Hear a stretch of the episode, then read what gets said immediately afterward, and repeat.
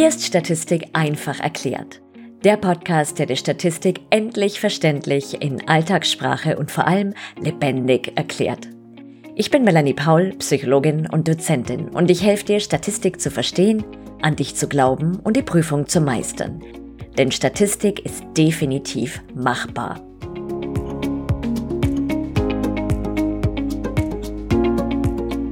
An der Varianzanalyse oder für die Eingeweihten ANOVA kommt niemand vorbei. Denn sie ist neben der multiplen Regression eine der am häufigsten verwendeten statistischen Methoden und die Königsmethode zur Analyse von Experimenten. Um ihr gebührend die Ehre zu erweisen, erfolgt in der heutigen Episode eine grundsätzliche Einführung in die bunte Welt der Varianzanalyse, die aus verschiedenen Untergruppen bzw. verschiedenen varianzanalytischen Methoden besteht. In weiteren Folgen erkläre ich dir dann die einzelnen Formen der ANOVA. Die heutige Folge stellt deinen Wissensgrundstock dar, den du brauchst, um dich beherzt in die weite Welt der Varianzanalyse aufzumachen.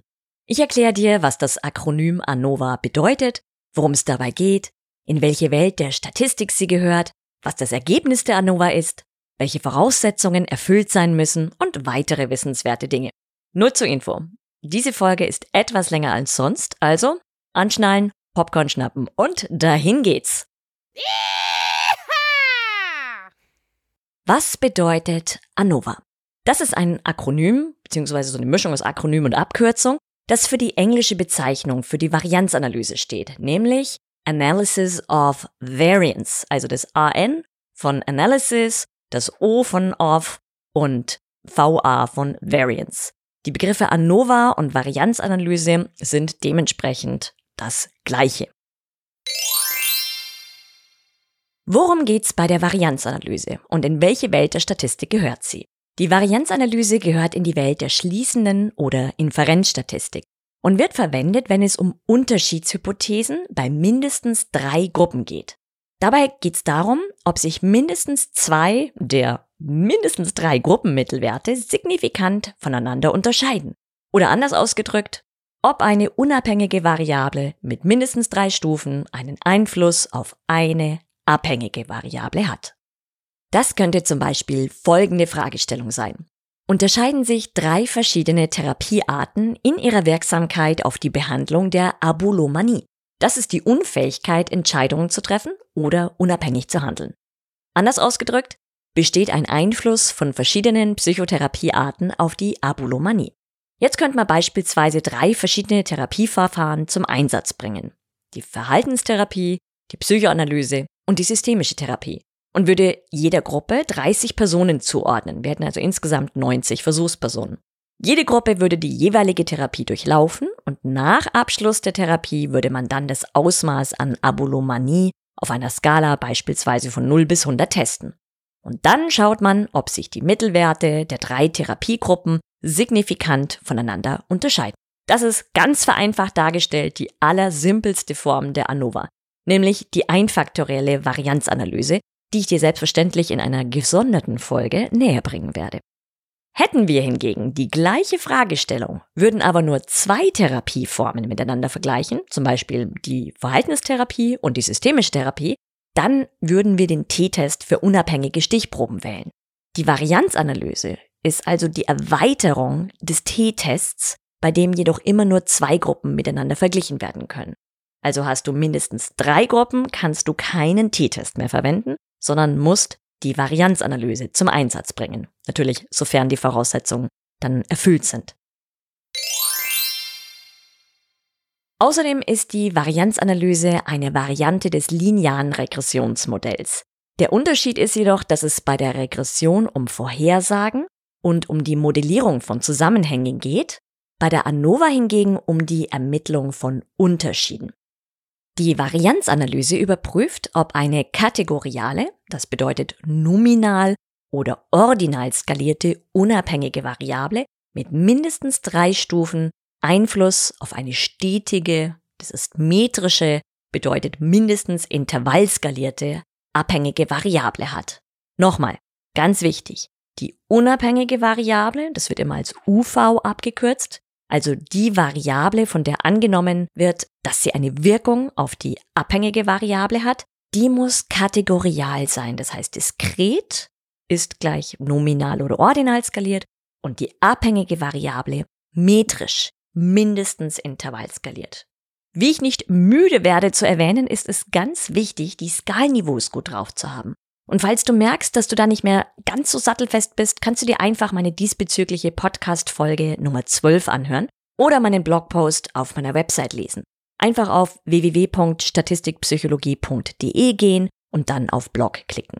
Die Sache mit den Skalniveaus ist, dass dir SPSS immer alles rechnet auch wenn man das eigentlich in Anführungszeichen inhaltlich nicht darf. Also beispielsweise sowas wie einen schicken Mittelwert des Geschlechts, also das heißt aus Mann, Frau und divers beispielsweise. Du musst also immer mitdenken und diese Skalenniveaus ganz, ganz gut drauf haben. Das ist super wichtig, dass du die sofort im Schlaf sozusagen weißt, kennst und dann entsprechend in deiner Untersuchung beachtest. Zurück zur ANOVA. Die unabhängige Variable wird in der Welt der ANOVA auch Faktor genannt und die Ausprägungen des Faktors Faktorstufen. Andere Bezeichnungen für Faktorstufen sind Treatments oder Behandlung. Und der Faktor ist der Oberbegriff, der für die jeweilige unabhängige Variable gilt. Wenn du beispielsweise untersuchst, ob sich Frauen, Männer und divers in ihrer Leistungsbereitschaft unterscheiden, dann ist der Faktor das Geschlecht, in den Faktorstufen weiblich, männlich und divers. Also das ist dann der Oberbegriff sozusagen. Und bei den vorhin erwähnten drei Therapiearten ist der Oberbegriff Psychotherapie. Der Faktor oder die unabhängige Variable heißt somit Psychotherapie mit den drei Faktorstufen Verhaltenstherapie, Psychoanalyse und systemische Therapie. Ein weiteres Beispiel für eine Varianzanalyse könnte die Frage sein, ob der bevorzugte Musikstil einen Einfluss auf die Verträglichkeit hat. Die nominal skalierte unabhängige Variable oder der Faktor ist der Musikstil mit den vier Faktorstufen Heavy Metal, Classic, Jazz und Hip-Hop. Die metrische abhängige Variable wäre dann hier die Verträglichkeit. Oder beispielsweise die Fragestellung, ob sich die Aufmerksamkeitsspanne im Tagesverlauf verändert, gemessen morgens, mittags und abends. Das ist ein Beispiel für eine Varianzanalyse mit Messwiederholung, bei der die nominal skalierte unabhängige Variable jetzt der Messzeitpunkt ist und die metrische abhängige Variable die Aufmerksamkeitsspanne. Es gibt die Varianzanalyse daher in Varianten mit und ohne Messwiederholung. Bei den meisten Formen der ANOVA gibt es nur eine abhängige Variable. Daher ist der Überbegriff über diese Verfahrensklasse univariate Varianzanalyse. Das Wort univariat bezieht sich dabei auf die abhängige Variable. Es wird nur eine abhängige Variable gemessen, deswegen univariat. Bezieht sich also nicht auf die Anzahl der unabhängigen Variablen, sondern nur auf die AV, die abhängige Variable. Und demgegenüber steht die MANOVA, also hier ist ein M vor das ANOVA gepackt. Das ist die multivariate Varianzanalyse, mit mindestens zwei abhängigen metrischen Variablen, die ebenfalls in einer zukünftigen Podcast-Episode behandelt werden wird. Bevor es weitergeht, ist die schließende Statistik nach wie vor ein Buch mit sieben Siegeln für dich? Wünschst du dir, du könntest endlich all die verwirrenden Methoden verstehen, wissen, warum du sie überhaupt brauchst, wie sie zusammenhängen und wann du welche verwendest? Hast du fertig mit schlaflosen Nächten, Zittern vor der nächsten Klausur, Selbstzweifeln und dem Gefühl, dass dein Gehirn irgendwie nicht für dieses Fach gemacht ist? Dann schnapp dir meinen Powerkurs Inferenzstatistik und SPSS leicht gemacht. Der rundum sorglos Videokurs, der dich fit für die Prüfung macht. Mit diesem Kurs verstehst du endlich die schließende Statistik, sparst dir einen Haufen Zeit und Nerven und bekommst das Gefühl, die Prüfung meistern zu können. Abgesehen von über 17 Stunden Videos, die du dir wann wo und so oft du willst ansehen kannst, kannst du jederzeit im Kurs Fragen stellen und jeden Monat an Live-Frage- und Antwort-Sessions mit mir teilnehmen. Klingt gut? Dann geh gleich auf meine Website www.statistikpsychologie.de und da findest du unter Angebote den Videokurs. Und momentan gibt es den Kurs bis zum 31.08.2022 mit 15% Ermäßigung.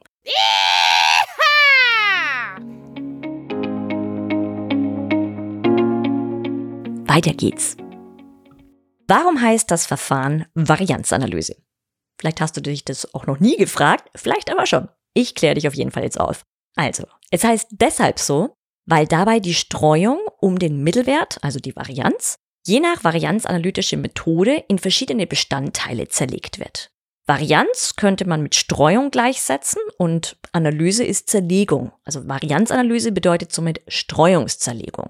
Das ist das, worauf dieses Verfahren basiert. Und wie diese Streuungszerlegung jeweils vonstatten geht, ist je nach Methode, also nach Untermethode sozusagen unterschiedlich. Also ob du eine einfaktorielle rechnest oder eine zweifaktorielle Varianzanalyse ist. Hier ist die Streuungszerlegung anders als beispielsweise wiederum bei der Varianzanalyse mit Messwiederholung oder bei einem Mixed Methods Design. Gemeinsam ist allen ANOVA-Verfahren, dass die Streuungen zunächst errechnet und dann zueinander ins Verhältnis gesetzt werden.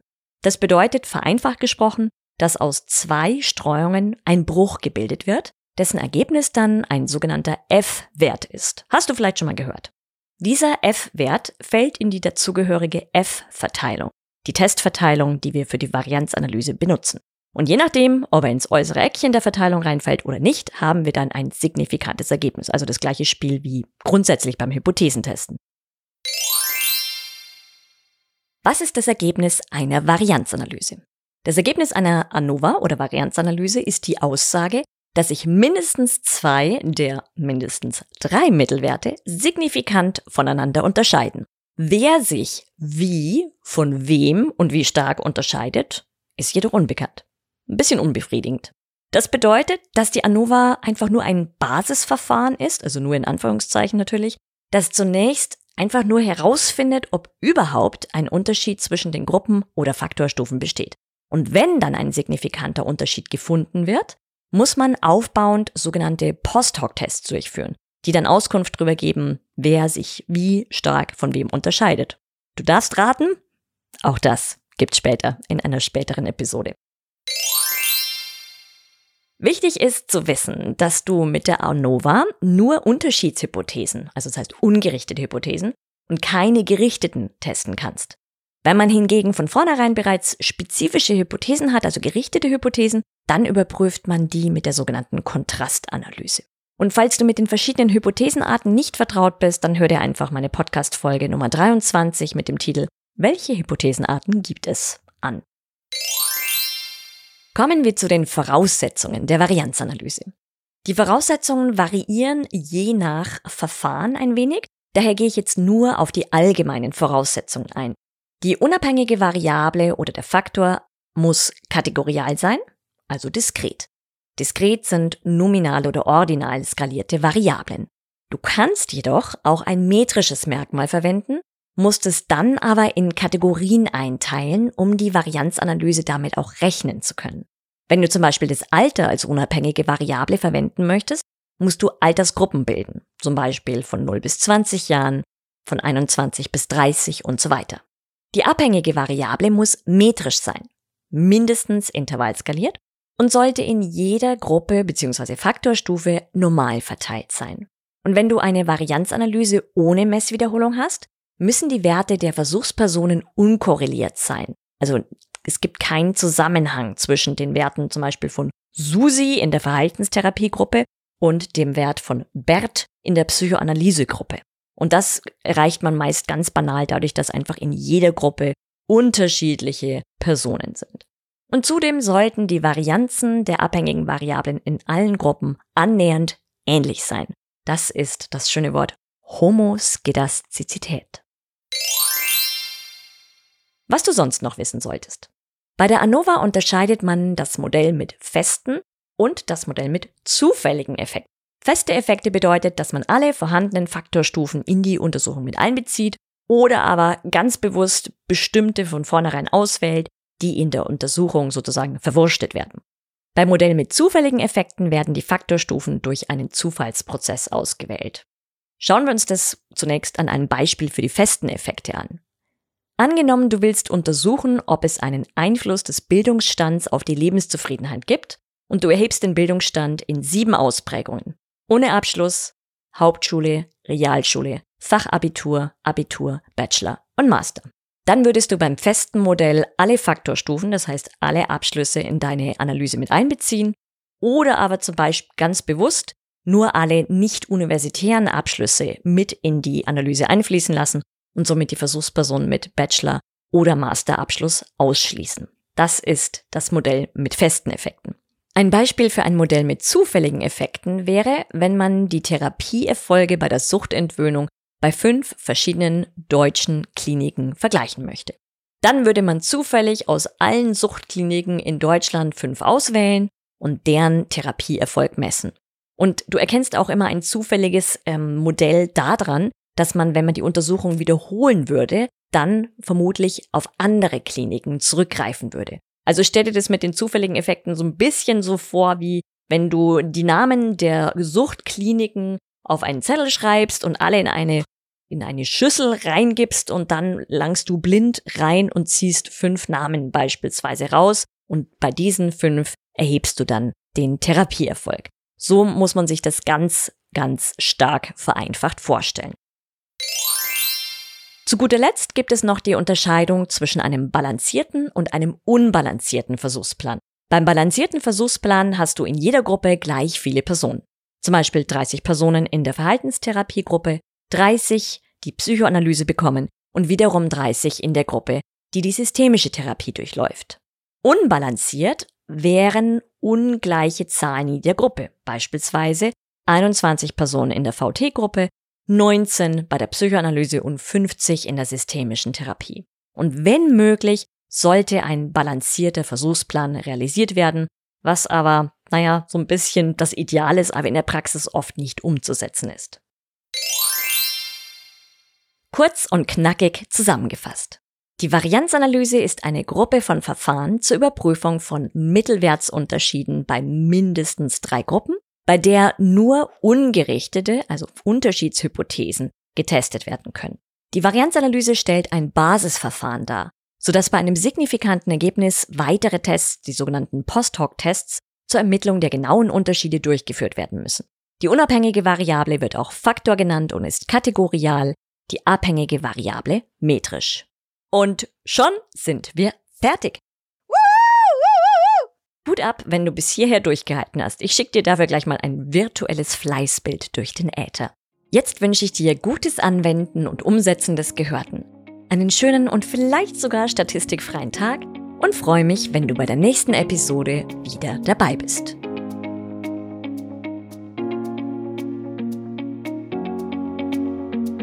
Vielen Dank fürs Zuhören. Wenn dir der Podcast gefallen hat, freue ich mich sehr, wenn du ihn abonnierst und eine Bewertung hinterlässt. Lass mich bitte auch wissen, was der größte Aha-Moment für dich war, was dir besonders gefallen hat und welche Themen dich interessieren würden. Und wenn du einen einfachen und verständlichen Einstieg in die schließende Statistik willst, dann schnapp dir meinen gratis Mini-Videokurs Inferenzstatistik Quick and Dirty. Den Link dazu findest du unten in den Show Notes. Jetzt wünsche ich dir noch einen ganz schönen Tag und vergiss nicht, Statistik ist definitiv machbar.